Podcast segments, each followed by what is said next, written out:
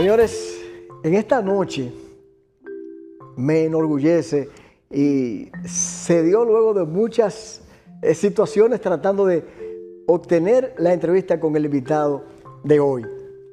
Y vuelvo y repito, me place, porque es de una, no es de mi generación, y cuando las cámaras dirigen hacia él, yo sé que ustedes van, ah, caramba, pues por fin se me dio. Tuto Guerrero.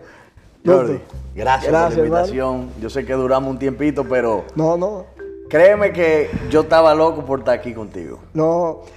Para mí es, la espera no es nada, y más si tú eres, si una persona es capaz de movilizarse de Santo Domingo para acá. Porque tanto para el santiaguero como para el capitaleño, yo creo que el- para, para el capitaleño es más fácil que Sí. para el santiaguero decir, "Eh, tú tienes que ir a la capital. ¿A dónde?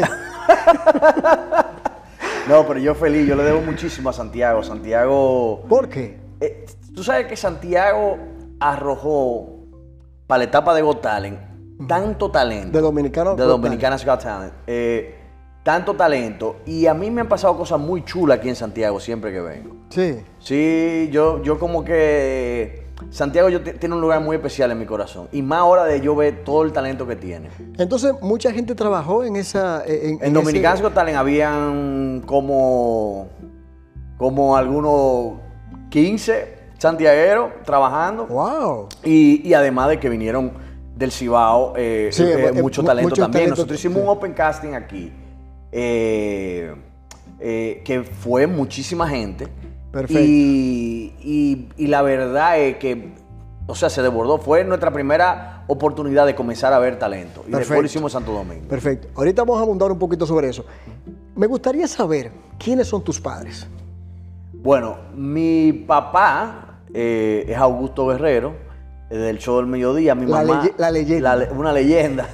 Eh, y mi mamá era Delia, eh, mami era...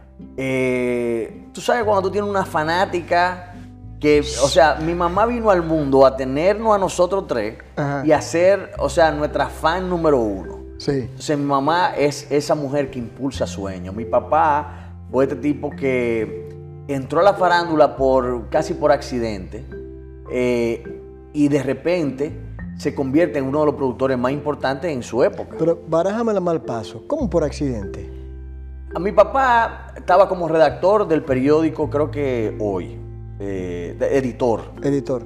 Eh, y mi papá eh, trabajaba ahí como editor y trabajaba esto, esto y lo otro. Y un día Jackie le dice a Guto, Jackie Núñez. Jackie Núñez, le dice a Guto, yo necesito alguien que me asista para el show del mediodía. Y, se, y- y Wow. invita a mi papá como asistente de producción. Entonces, mi papá, haciendo asistente de Jackie, que era una eminencia, Jackie era un No, tipo no. que, que, o sea, La le salía un pensamiento y se convertía en una idea que, que de una bella forma se materializaba. Entonces, mi papá fue ese tipo que lo acompañó y que posteriormente se convirtió en el productor general del show del mediodía. O sea, eh, en el momento donde la televisión realmente eh, era el único medio y Claro. el que, y el, y- o sea, olvídate de un mundo de Instagram, olvídate de todo No, no, eso. no, y por tú lo viviste. por favor. O sea, Es- esa eh, era- esas eran las yo estrellas. soy de esa generación. Exactamente. Yo, vi- yo crecí viendo el show de mediodía. Al- precisamente la hora que todavía eh, acostumbrada, uno llegaba de su colegio y encendía la televisión y eso era lo que Y eso es uno lo que veía. había. Hasta- Entonces, el show en esa época era una. tenía tantos colores, tenía, tenía música, tenía noticia, tenía comedia. Era, era el extracto del dominicano en esas dos horas. Entonces, mi papá fue el productor. Y, co- y cono- bueno, para que tú tengas una idea, mi padrino es Rafael de España. O sea, Oh. eh, eh, eh, eh, era como que el puente Sí, sí, sí, sí. de, de- de la televisión dominicana. Sí, es cierto. No, y, y a lo que muchos aspiraban llegar a ese programa. Exactamente. Y eh, también a, a Color Visión en ese entonces. Tuto, ¿qué puede decirse que, que has aprendido de tus padres? De mi mamá aprendí a arrojarme, a lanzarme en lo que sea. Mi Sí. mamá era una mujer que se atrevía eh, a despegar un cohete si la ponían a hacer. Era, eh, ¿Está viva? No, mami murió. Mami Ah, murió en el pena. 2017, en el 2018, Ya. eh, de cáncer. Pero mami eh, era esta mujer que que cuando las cosas se, se apretaban, era la que decía en la casa, no, vamos a hacer esto y vamos a hacer esto y vamos a hacer esto. O sea, mi papá es este tipo que la disciplina, era el tipo que si tenía que estar a las 5 de la mañana, estaba a las 4 y media. Eh, es un tipo que, que su palabra, eh, eh, o sea, palabra de gallero, era como, era lo que él decía, ya eso tenía que hacerse. ¿Tú sabes, tú, sabes, ¿Tú sabes por qué yo me río? Mira, de alguna manera tú y yo estamos combinados con la energía. Mi madre murió de cáncer hace ya unos, buenos años y era esa misma actitud que tenía. Mi padre, eh, gracias a Dios, está vivo, entonces disciplinado, hasta Sí, sí, sí, sí. O sea, una hora y este haciendo su. Eh. O sea, caramba, que, que, que la verdad que me, me sorprendo. Me sorprendo de verdad. Eh, ¿Cómo eras de niño? Porque tienes una actitud o siempre se te ha ligado a la rebeldía. Sí, tú sabes que yo creo que parte de que mi mamá me apoyara tanto con todo, mi, mamá era una apoyadora profesional, yo realmente me creía todo lo que yo le decía. Yo le decía, mami, yo voy a ser director de cine cuando sea grande, como con 8 o 9 años. ¿Estás joven? Sí, yo, yo, estaba muy claro. Porque que cuando a mí me botaban de los colegios, yo terminaba en los pasillos de color visión. Entonces yo lo que hacía era que yo decía, yo no sé hacer otra cosa. Yo aprendí de la vida sexual porque los camarógrafos era que me decían que era lo. O sea, ya, tú, te, ya tú te imaginas el tipo de educación que era. tu papá no podía ponerte mucha atención. no me podía poner atención y yo lo que veía era que este señor grande entraba a un canal y era como el jefe. Pero yo no entendía, era como que todo el mundo, ah, lo que diga Guto. Pero yo no entendía qué era lo que pasaba. Para mí eran amigos de mi papá eh, que estaban ahí con él. O sea, ¿a ti te ponían de castigo llevándote al canal? Llevándome al canal. ¿Y eso era un castigo? o porque era mi papá que me iba a atender. Porque tú te vas para tu papá. Yo no, no te aguanto aquí, Augusto Emilio. Vete, vete para tu casa, vete para el canal. y así era, y así era. Entonces yo lo que vi fue televisión, televisión, y yo era la mascota de Soy la Luna, de Tania Bae, de Licelo Núñez, de Jackie, de, de Jochi Santo, de todos los presentes, de Daniel Díaz Alejo. Y, de Daniel Díaz, exacto, de Daniel Díaz Alejo. O sea, yo era Uchi, me veía chiquito correteando. Julie Carlos. Julie Carlos. Yo no, yo, yo, sí, yo vi poca vez a Julie Carlos, pero yo era muy chiquito en esa etapa, pero, pero era, ese era mi universo. Tío Freddy, eh, Luisito, Anthony, que era para mí, o sea, Anthony era que venía con los cuentos y dice, dime, ya tiene novia, ya te trinqué. a mí no me sorprende que Anthony sea el que te pregunte, o usted haya preguntado eso, que, caramba, eh, eh, su muerte muy a destiempo, que, que, se, nos fue. ¿Cómo, cómo eh, tuvo influencia y de qué manera crecer en ese ambiente? ¿Tú, tú lo aconsejarías o piensas que te robó parte de la niñez? ¿Cómo, cómo influyó? Yo, yo creo que mi niñez fue sumamente rica porque yo me la pasé jugando.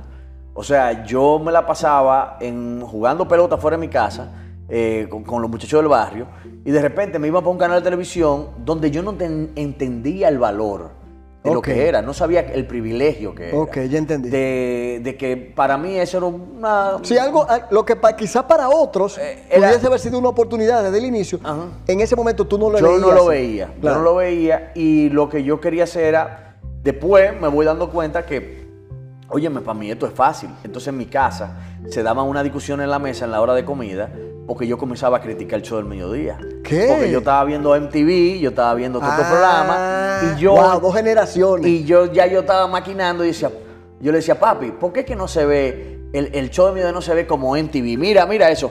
Óyeme, a mí no me, eso no me compares, no me compares, esos, esos americanos tienen dinero nosotros estamos fajados. Y yo le decía, pero, óyeme, papi, pero ¿y qué es lo que pasa con la cámara? ¿Por qué se ven tan mal? entonces, esas discusiones terminaban que o yo o él se iba para, se, se levantaba de la mesa. Y entonces, eso se convirtió como un reto para mí. Entonces, yo creo que el yo eh, comencé a preguntarme de por qué, el porqué de la cosa, me generó esa curiosidad para yo investigar ver cómo era. Y, lo mío fue muy autodidacta. Yo me fui de la universidad como a lo, al año y medio de, de O sea que también te, fuiste de la universidad. Me fui de la universidad y arranqué un programa de televisión. Me fui, a, supe de, de una, una, vacante que había de productores en Mango TV. En Mango. TV, sí. Y entonces arranqué yo, hice Conectados, un programa de jóvenes. Sí, que- yo recu- eh, ahí creo que Héctor Aníbal estaba ahí. No, e- era Quayle y Joel López, Ah, Joel López, Lorena sí. Pierre y Sí, otro sí. grupo más. Y entonces ahí arrancamos nosotros. En Ahí arrancamos con 20 años. Yo arranqué un programa de televisión sin 20 dinero años. y sin nada y no sabía cómo se iba a pagar la nómina. yo dije que yo podía y yo me jondeé ahí, Jordi, y yo, bueno, pagué una vez nómina y después todos los meses se, se lo quedé debiendo. Ay, Dios mío. Y se fue arrastrando una deuda como de tres años, pero, pero al final estábamos, nos estábamos divirtiendo, estábamos, óyeme, un grupo de panas en un canal de televisión haciendo lo que le diera la gana. Y eh, Mango TV fue una escuela para mucha gente. Yo creo que sí, yo creo que y hace falta ese tipo de escuela porque, óyeme, tú sabes lo que tú con 20 años tú escribí lo que va a salir en un programa de 10 a 11 de la noche. O sea, eh, con un grupo de jóvenes que tenían también un input, eh, sirvió para Héctor Aníbal, para Luis José Germán, para Lechuga, para eh, Ivén Barichal, Sí. para Memo, Sí. eh, Linda Rodríguez, Sergio Carlos. Wow, o sea, pero era- eran los talentos Pi- de hoy. Piensa en, en eso, Joni Estrella estuvo ahí. eh, o sea, Wow, era, era una gran. o sea, era una gran sí, fue- familia fue de la- talento bonito. Fue un, fue un gran árbol de donde claro, muchas ramas. y, y de talento que, que aportan hoy en día. Si, una pregunta. Si tú no estuvieses haciendo producción, ¿qué estarías haciendo? Yo no tengo la menor idea, porque no sé hacer otra cosa, te lo puedo asegurar. Pero sí, en mi juventud yo hice mucha, yo comencé a programar computadora. A programar. Y cuando no había internet, eh, di Ay, que- ay, ay. El dial-up era.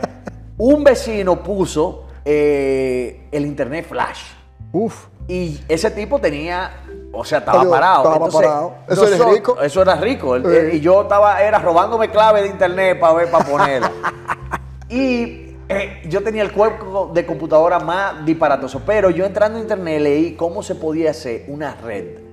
Y nosotros hicimos una red en el barrio. Nosotros mandamos un cable para un vecino, después para otro vecino, y comenzamos a hacer una pequeña red. Y entonces el mundo de la computadora para mí fue fascinante. Sí. O sea que ahora mismo yo estoy desarrollando videojuegos, yo estoy desarrollando sistemas de computadora de realidad virtual, eh, Wow. combinado con entretenimiento televisivo. O sea, eh, eh, y con entretenimiento en general de storytelling, eh, cu- Ya, sí, sí, sí, de narrativas de, narrativas. de- Entonces, cuando yo pienso atrás, es viendo el camino que yo fui tomando de, de meterme a jugar. Yo lo que estaba era jugando. Yo Sí. estaba era divirtiéndome y ese camino como que me lleva a emprender nuevas aventuras. O sea que yo te diría que tiene que ser algo con informática, de alguna manera programación. ¿Y, eh, y qué te apasiona dentro del ámbito de la producción? ¿Qué es lo que más eh, eh, que, que- que disfrutas?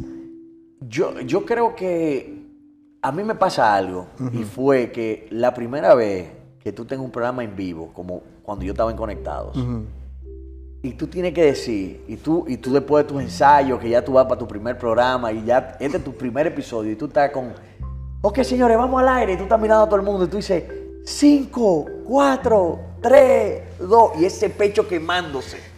Y cuando tú dices 2 y arranca el bumper, el fuego que tú sientes ahí es una cosa que yo todavía no he podido dejar de sentir. Me pasó eh, en Conectado con 20 años lo y lo viví ahora recientemente en Got Talent. En cada uno de los shows que yo salgo en vivo me pasa, me siento eso, siento esa pasión enorme. No te puedo decir un área específica porque he pasado por todas. Fui camarógrafo, fui editor, fui guionista, fui director, Wow. fui... Eh, óyeme, O sea yo no maquillé porque no me daba el tiempo. te lo juro. O sea que tú, nadie te puede dar clases dentro de un canal. De un- de- dentro, me pueden dar clases, pero tiene que ser muy buena porque Sí. la verdad es que yo cogí pela En canales chiquitos, en canales medianos y en canales grandes. O sea que yo pasé quizá por todo. Cuando tú creas, cuando tú, tú estás creando, cuando tu mente está pensando en un proyecto, ¿qué busca, qué, qué busca Tuto? Algo que yo, que yo me pueda quedar sentado y que, y que me apasione. Yo busco algo que, que me quite el sueño, que yo en la noche no pueda dormir. Me, me pasa constantemente y, y, mi mujer lo sufre y me, y me, dice, mira mi amor, bébete esta pastillita para que te duermas, porque ya, yo necesito dormirme, levantarme temprano para llevar al niño al colegio porque tú no lo vas a poder llevar. Entonces yo busco eso, yo busco proyectos que sean disruptivos, eh, que, que marquen una nueva ruta de, eh, de eficiencia, de entretenimiento, de, de todos los aspectos y que, y que dejen un camino para una próxima generación que pueda encontrar un, un vehículo comercial para seguir haciéndolo. Porque el problema más grande que, que yo vi en, durante toda mi carrera era encontrar cómo hacer que marcas me, me, me compraran mis proyectos. Entonces, entiendo, entiendo. Ese, ese, yo pensaba que era que mientras más pero fuera el proyecto, pues, claro, pues, pues sería, más, sería, más, más, mejor iba a vender. Más atractivo. Pero entendí que era que lo que es pero para mí, cool para mí o divertido, no necesariamente es lo que el público va a ver. Entonces, Entiendo. yo tenía que encontrar un equilibrio entre cosas que fueran disruptivas, que encontraran un vehículo económico sí. con las marcas, que las marcas pudieran aprovecharse de eso. Y, y exactamente, y, y, y, encontrar mi nicho. Entonces, yo fui brincando de, de, de proyecto en proyecto hasta poder hacer algo que lo pudiera sustentar. ¿Cuál ha sido el momento en el ámbito de tu trabajo en el que has sentido más temor? Con, con Got Talent. ¿Por qué?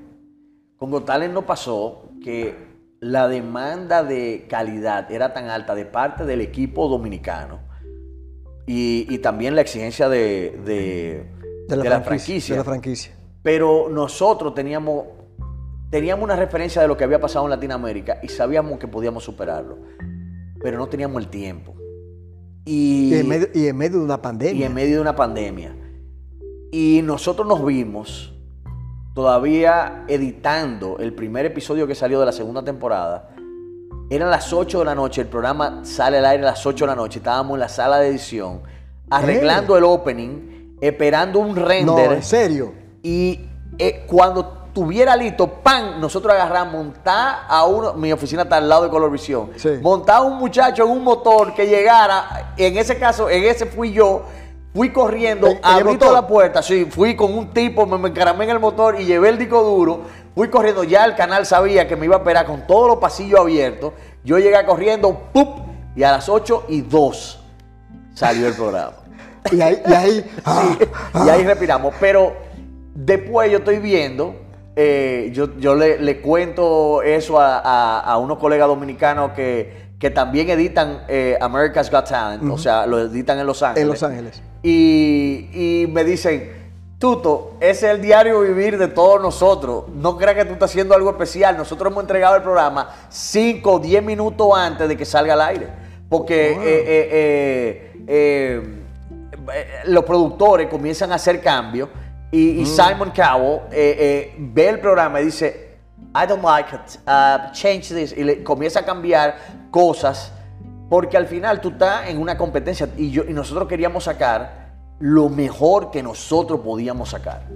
Entonces, esa búsqueda muchas veces eh, puede traer eh, esos, esos atrasos, pero uh -huh.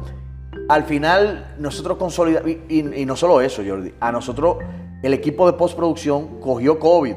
Entonces oh, tuvimos Dios. que separar dos salas de edición con toda esa gente y comenzar a trabajar con algunos eh, de, con COVID remotamente. ¿Qué? Y, y eso fue, o sea, fue, fue, un reto realmente. Todo, definitivamente. Para llegar después a los programas en vivo y, y, y enfrentarnos a, a ese monstruo también, que el programa en vivo y el programa grabado son dos estructuras completamente diferentes. Vamos quedando con esa idea de programa grabado y programa en vivo. Que quiero, tengo una curiosidad en esa parte. Y después de la pausa volvemos. Súper, súper. Continuando con esta interesantísima conversación con encuentro con eh, Tuto Guerrero. Tuto, nos quedamos con una curiosidad de parte mía con relación a la televisión grabada y en vivo. Uh -huh. Creo que tú dijiste algo parecido en una ocasión de que los verdaderos productores son los productores dominicanos. Entonces quiero ligar una cosa con otra. ¿Por qué razón? Eh, por, ¿Lo dijiste por, el, por, por, los programas en vivo o por los programas grabados? ¿Por qué vino eso? Yo te lo digo por los recursos que maneja un productor dominicano. Son muy, muy escasos. Ah, pues yo te iba a decir, pero ¿cuáles son? Porque son pocos. son, son muy escasos. Y la- esa gente que hace televisión diaria, Bueno. realmente tiene que buscársela a la mano. Hay que hacerle así. eh. Eh, eh, y, y cuando entran y, y comienzan a marcar tendencia en, en- en cuál es la línea de lo que está diciendo, la narrativa de ese programa, o cómo algo se hace viral, y algo de calidad, porque hay veces que cualquier cosa se puede hacer viral, pero cuando tú ves noticias, eh, programas de, que, que tú ves que su facturación no es muy alta, pero tienen 10 años, 15 años haciéndolo, eh, requiere una pasión que cuando estos productores, que tengo amigos que se han ido a trabajar a Univisión, a Telemundo, llegan allá, son cinta negra, cuarto down en producción. O sea, son tigres y dicen, "Loco, pero ¿y ¿cómo que este tigre eh, sabe de luces? ¿Cómo que este tigre sabe de sonido? ¿Cómo que este tipo sabe? O sea, Wow, ¿verdad? eh, entonces estos productores son, y, y- y- y me apasiona porque yo trabajo con mucha gente que, ah, que sabe de cámara, que sabe de, de dirección, que sabe de iluminación y que, y que de repente lo que están haciendo es eh, dirigiendo eh, una entrevista. Sí, sí. Ya vienen con un bagaje, y con un aporte tan importante que, que tú sientes el peso. Entonces yo estoy viendo una generación nueva que está surgiendo a partir de, de todo ese conocimiento. Una pregunta que, se- que quiero hacerte eh, para salir del, del tema. ¿Qué le falta a la televisión dominicana? Le falta No sé si te comprometo con eso. Porque hay gente, por ejemplo, yo- de la generación de mi hija, o, o más un poquito más adelante. No, No yo no veo televisión dominicana. no. O yo no, o no me gusta. O, No. o sea, ¿por qué? Porque primero tú estás compitiendo con la atención de, de la gente. Tu atención va a buscar entretenimiento. Eh, o sea, tu mente va a buscar entretenimiento. Y si tú no lo encuentras con la calidad o con lo que tú, Sí. tú lo buscas en otro sitio. Entonces tu, tu atención ahora mismo está o en un celular o en una pantalla que está conectada a un Netflix, a todo eso. A la televisión dominicana le falta innovar. Le falta atreverse a meterse en unos líos de proyectos que trasciendan y que rompan la barrera y que busquen conquistar nuevas aguas. Entiendo. Que cuenten la historia de lo que nosotros somos. Que, que- que podamos encontrar historias que resuenen con nosotros, que, que, nos, que nos veamos identificados, que veamos reality, que eh, un Got Talent, que te enseñe talentos y que tú digas, wow, eso estaba aquí. Me pasó que, que yo tenía amigo tuto, yo no, yo no tenía la cajita ni conectada y la volví a conectar cuando me hablaron de Got Talent. Y se convirtió todos los miércoles en yo sentarme con mi familia a disfrutar de la televisión dominicana. Entonces, eso para mí es un paso. Y Got Talent fue difícil, pero ya le abre la puerta a muchísima gente que sueñe con hacer, con hacer megaproducciones. Por lo que veo, eh, eh, eh, Dominicana Got Talent ha sido el proyecto de mayor satisfacción. ¿O hay otro? Yo, yo creo que eh, totalmente, para mí, Got Talent fue la validación de, de todo lo que yo hice toda mi vida y de corregir todo lo que se- se- no se me había dado bien. Entiendo. Entonces, fue una contestación de que lo logramos. Fue Y la- este fue la graduación. Sí, fue una graduación de todas las personas que se involucraron. Y fueron, y, y- y- y- y, ah, desde mis socios, eh, que, que- que soñaron en algo que en un momento dijimos, esto no va a ser posible, esto va a ser un imposible, y lo olvidamos. Y dijimos, no vamos a hacer Got Talent. Y, tomo- y, y en eso es que se, le viene se di- se dio esa situación se dio, creyeron que se no era- dio que el grupo que nosotros hicimos en el 2015 para eh, eh, chatear y hablar del proyecto, a partir del 2016 al, a- al 2018 no se habló. Wow. Ya sabíamos que el proyecto no iba. Pero se da algo que hace que, que- se impulse el proyecto. Y, y- y entonces, eh, porque Ventas no decía que eso era un imposible. Mi socio Gilberto, que brega con los números, me decía, tú, todos esos números que tú me estás diciendo son imposibles. Eh, para mí, para Nash y David, todo es posible porque somos tres artistas. Pero entonces yo tuve que ponerme en los zapatos de la comercializadora, en los zapatos de Gilberto y en los zapatos de la parte creativa y buscar un bajadero que pudiera permitir que el proyecto se viabilizara. Y para que tú sepas, fue un cliente que nos dice, te vamos a poner casi el 50% del proyecto. Wow. Y fue en una reunión. Y de repente, Jordi, ¿En serio? nosotros comenzamos, yo llamo a todo el mundo, señores, esto va. Ya, el problema era el dinero, ya conseguimos tanto. La- eh, eh, y, y arrancamos. Y de repente eh, comienzan a integrarse más marcas. Y el día del lanzamiento, esa marca dice, no impriman las vallas. La, la marca que nos dijo que no iba a dar el 50%, casi el 50%. Di- No vamos a poder estar con ustedes. Oh, Dios. Y ya todo esto anunciado y que ya estamos corriendo. y tú dices... ¿Y qué pasó ahí? Bueno, eh, Nasha y yo en un camerino, eh, Gilberto asustado, David también, pero nos dimos cuenta que si ya habíamos llegado hasta aquí Había y la seguir. recepción de las otras marcas había sido tan positiva que eh, dijimos, lograr lo que nos falta va a ser parte de la aventura. Y nos arrojamos. Yo me imagino que esa empresa, hoy día pero ¿qué fue lo que hicimos? Sí, sí. Ellos después nos apoyaron en la segunda temporada. ah, ya. Eh, no tan eh, interesante como la primera, primera. propuesta, pero, pero yo le agradezco muchísimo. ¿Y cuál fue el aprendizaje? El aprendizaje de eso es que cuando tú quieres hacer algo, van a venir obstáculos, pero tú tienes que confiar en tu instinto interno, de lo que tú dices, de lo que tú quieres en la vida, porque de alguna manera se va a materializar. Y lo que nos y lo que pensaba que no iba a desbaratar esa noticia nos hizo más fuerte porque cuando nosotros dijimos vamos a hacer una segunda temporada sin saber que había pandemia y ya habíamos eh, recibido fondos de, de- de- de otros de marcas nuevas que entraban y de repente nos dicen hay pandemia no vamos a poder estar con ustedes y nosotros decimos tú sabes qué si sobrevivimos a lo que pasó con la marca que nos abandonó en este momento que la gente va a ver televisión, nosotros vamos a tirar para adelante. Es cierto. Wow. Y, la- y en la pandemia nos fue muchísimo mejor que la primera temporada. Eso me consta. ¿Cómo es, cómo es la relación con tu padre?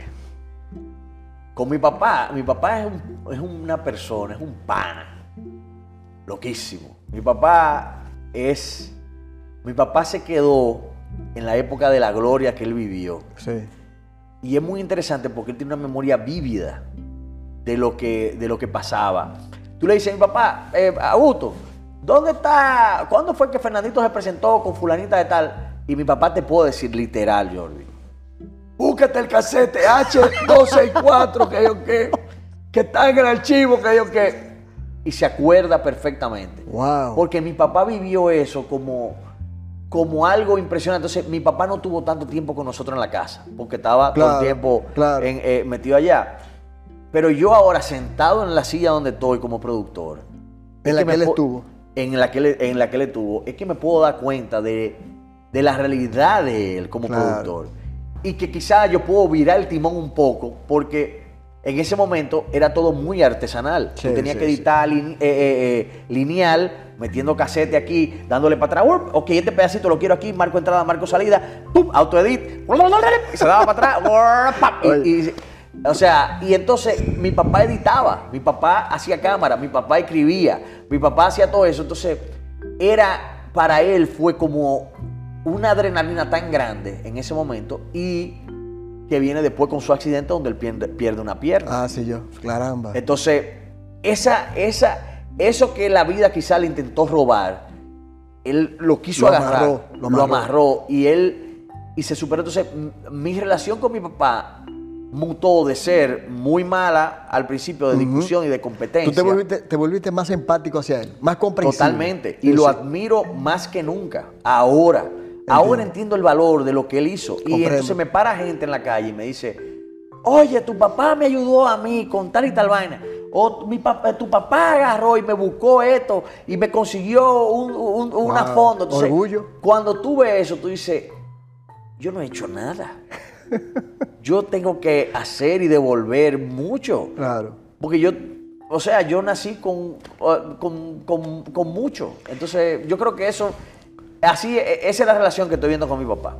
Tú, tú tuviste una, una situación que sí, yo sé que te la han preguntado mucho. Eh, la pérdida de un ojo, como me pasó a mí, pero en una circunstancia diferente. Totalmente. Eh, el caso tuyo fue el ojo izquierdo, Ajá, el mío el derecho. El derecho. Eh, ¿cómo, ¿Cómo sucedió así rápidamente? yo era muy curioso. Desde los 12 años, Ajá, de, lo- siempre. de los- sí, de los años. de- yo vivía fuñendo. Yo tenía 11 años cuando tuve el accidente. Y yo eh, me robaba unas cámaras para grabar en, eh, de mi papá o de los vecinos o de quien sea. Me encantaba vivir grabando cosas y de que algún día yo iba a editar esos videos. ¿Qué pasa? Que yo quería ver cómo explotaba un, un montante y ¿Qué? rompía una mica de carro. Yo tenía un pedazo de mica de carro y yo quería ver cómo esos Oh, pedacitos Dios, salían Un efecto. Un efecto. Y yo con 11 años mando a mi mejor amigo y a mi hermano a comprar unos gallitos, unos, unos Sí, claro.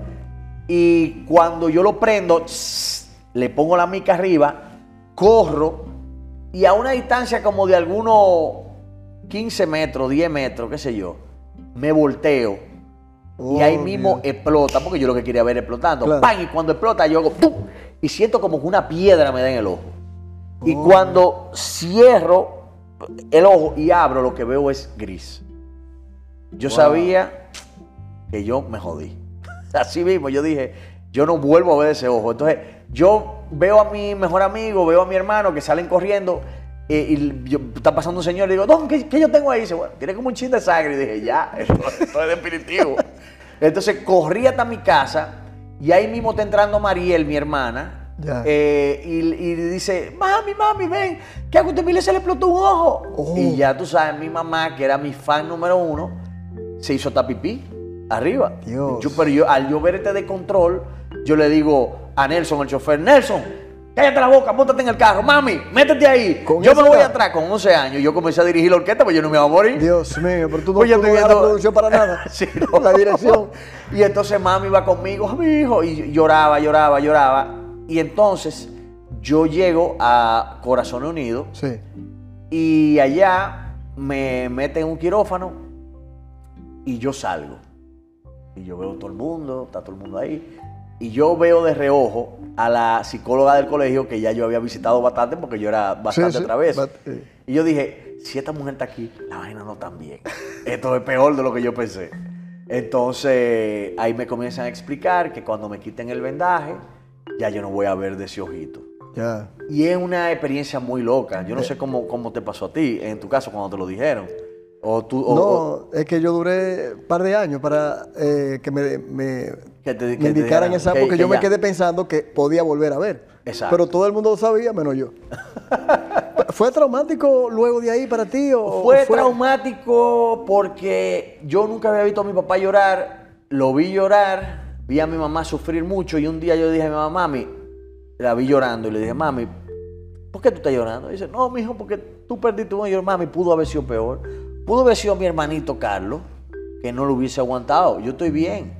Wow. Y yo tiré para adelante, viejo, y yo me, yo, yo, la única vez que yo me frustré, que te puedo decir que, te- que fue cuando yo fui a Disney, después de haber ido, y me puse unos lentes 3D a ver una. Ay, sí. Y yo estoy viendo que todo el mundo se está riendo, y yo con 12 años, y está todo el mundo gozando, y de repente yo digo, ¿pero qué es lo que ustedes están riendo? Y dice, no, tú no lo ves, la cosa flotando. Y yo, no, parece que los lentes míos están malos, préstame los tuyos. Y yo comienzo y cuando yo estoy viendo, dije, no, loco, eh, eh, se, ve, se ve igual. Y le digo yo, Oliver, al pana que estaba, cierra un ojo.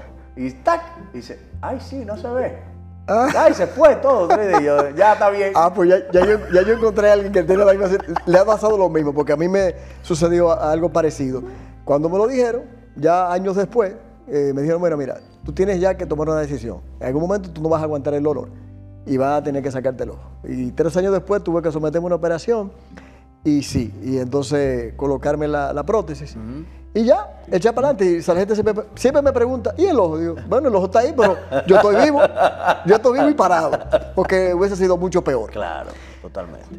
Tuto, aquellos que inician en el ámbito de la televisión, como lo hiciste tú, quizás no en las mismas condiciones, porque tú eres un privilegiado en ese sentido. Sí, totalmente. ¿Qué le podrías aconsejar a tantos años? No porque seas viejo, sino porque tienes, comenzaste muy niño. Sí.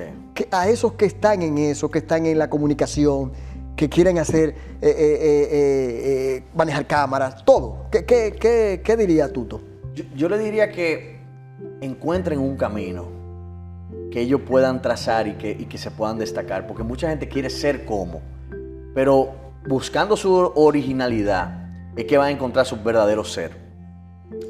Yo he conocido productores que son increíbles, que aprendan de alguien, pero que, tengan la ambición de crear nuevos formatos. La televisión, eh, el internet, o sea, todo está lleno de contenido y al final lo que nosotros somos es creadores de, contenido para entretener a la gente o para informar o para lo que sea.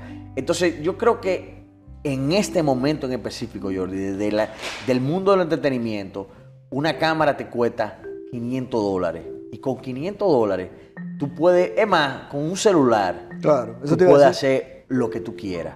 Entonces, estamos en un mundo donde el contenido es lo que, lo que realmente importa. Antes era la, cámara. Eh, yo tuve una generación donde yo tuve que ahorrar muchísimo para comprar una cámara buena y para hacer televisión normal. O sea, no había otro medio. Claro. Ahora mismo con nada tú haces contenido. Eso es verdad. Entonces, lo que realmente importa es lo que tú tengas aquí arriba y cómo tú puedes hacer un extracto interesante para que alguien lo pueda consumir. Entonces, yo creo que eh, uno, a ver, yo mismo me, pensé que no estábamos a un nivel eh, internacional que no, que no podíamos calar, pero cuando yo veo lo que nosotros podemos lograr y lo que yo veo que mis colegas están haciendo también, nosotros estamos muy bien. Ahora lo que falta es encontrar ese vehículo económico que sustente las locuras que tenemos que hacer. Porque es el momento donde ya estamos a, a un botón de hablar con Jamaica, con China, con Taiwán, con quien sea, y comunicarnos y compartir lo que nosotros somos. Entonces, usemos estas herramientas para expandir el contenido y conquistar nuevos lugares. Y esto es la generación que viene. Aquí en Santiago hay muchísimos productores que vienen cinta negra, que de aquí se va a estar hablando, de verdad. Yo estoy muy, muy sorprendido con, la generación que conocí aquí y que participó en Got Talent. Perfecto. Eh, eh, la relación tuya con Mariel y Carlos, tus hermanos, ¿cómo, ¿cómo se ha dado? súper bien. Mi hermana Mariel trabajó televisión mucho tiempo, ahora tiene su maneja sus redes, ella misma tiene su contenido. Es muy activa. Eh, sí, eh, Mariel es sumamente dura de carácter, o sea, de eh, Mariel tiene una forma de, o sea, cuando dice mi hermana que va a hacer algo, ella se mete ahí y puede venir una patana de frente y así lleva la patana y la parte la patana en dos.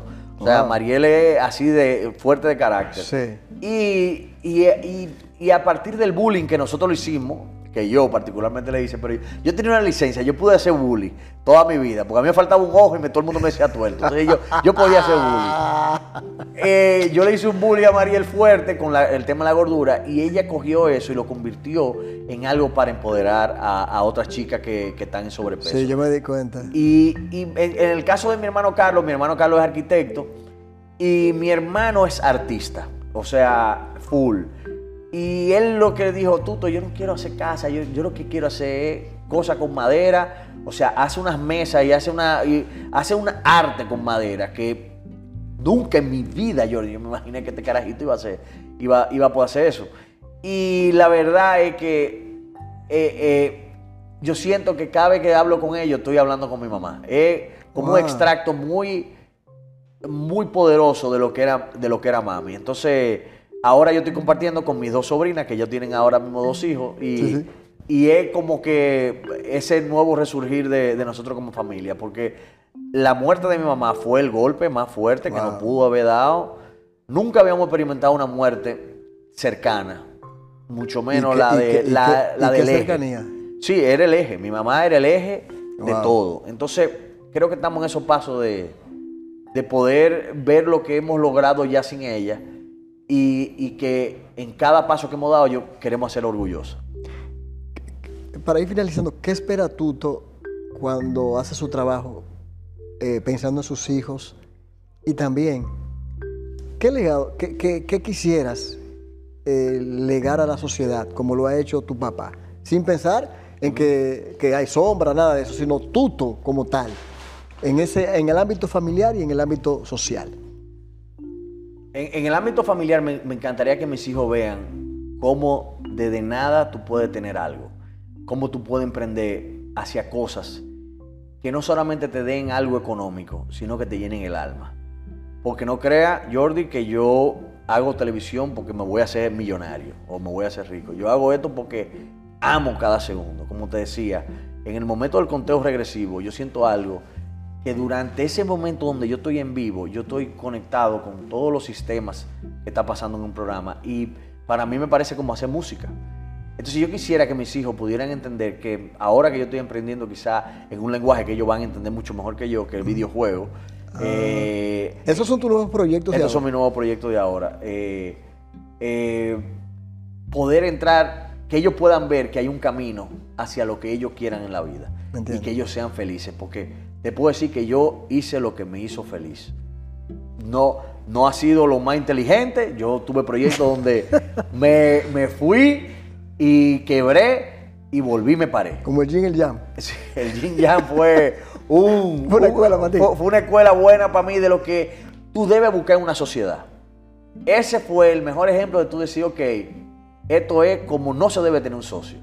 Y entonces, a partir de ahí, yo aprendí a cómo a- abordar. Y, y- y desde que yo me voy a asociar con alguien, le pongo la cosa súper clara.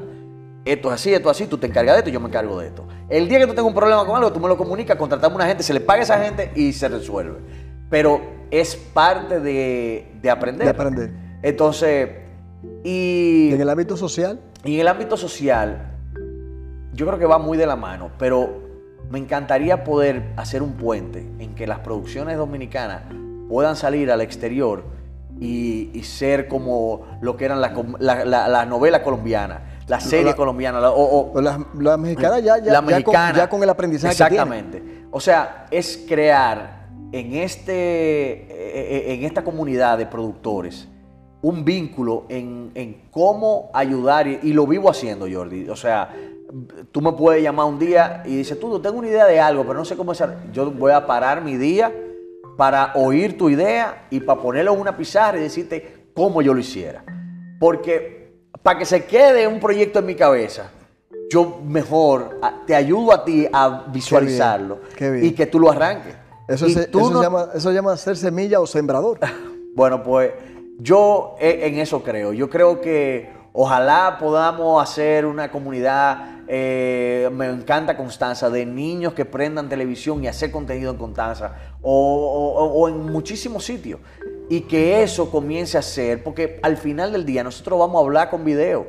El, todo el contenido que se consume es audiovisual. Entonces, ya debe ser una materia que sea un requisito, la narrativa audiovisual dentro de las clases.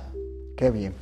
Tuto, Hermano. hermano, de verdad que gracias por el tiempo, por eh, tomarte, eh, no la molestia, sino el deseo de venir No, aquí. yo estaba loco y por estar verte, con yo nosotros. estaba por que, verte. que el, la- el tiempo o la espera valió totalmente la pena. Qué bueno, hermano, de verdad. De verdad que sí. verdad. Señores, Tuto Guerrero, una- un verdadero orgullo, un ejemplo de nuestro país en el ámbito de la producción.